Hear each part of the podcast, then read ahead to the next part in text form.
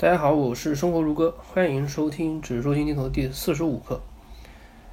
前面我们说了四个指标，啊，四个指标主要都是用来反映这个基金经理的个人水平的，啊，基金经理个人水平的，这个呢是一个核心，因为基金经理的个人水平几乎可以说是决定了我们的投资收益的大小。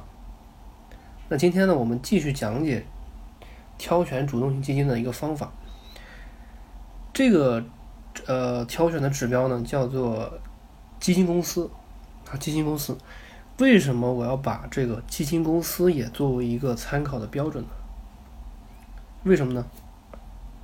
这个并不是说我看不起小的或者说是不知名的基金公司啊，不是这样的，不是这样的。那大的基金公司和小的基金公司，它这个有什么样的？区别呢？有什么样的区别呢？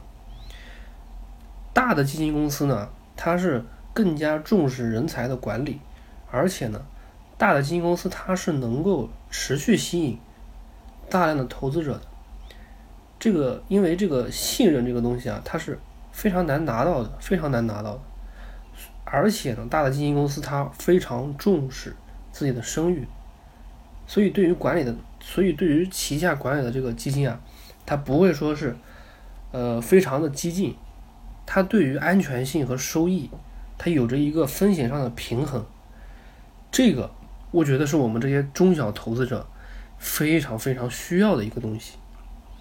而小的基金公司呢，它本身呢，因为自己并不太出名，啊，它自己并不太出名，所以它就它它怎么办呢？它只能啊，通过一些这个相对的。相对来说吧，相对来说是比较这个可能是比较激进的一些方法，他要去搞出比较好的业绩，他要去吸引眼球，啊，吸引这个更多的这个呃投资者来投资。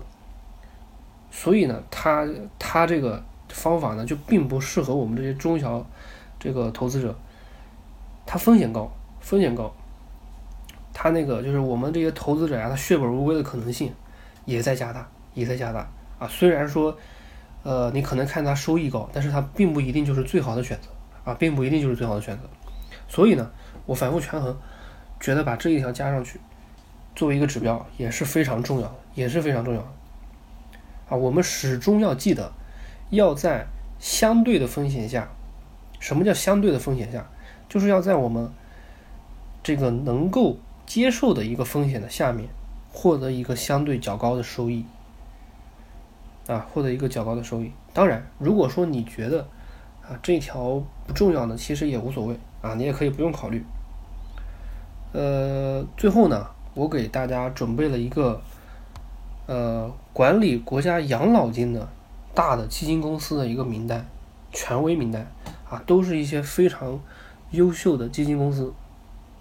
呃，大家要获取名单呢，可以关注我的公众号，然后在这个。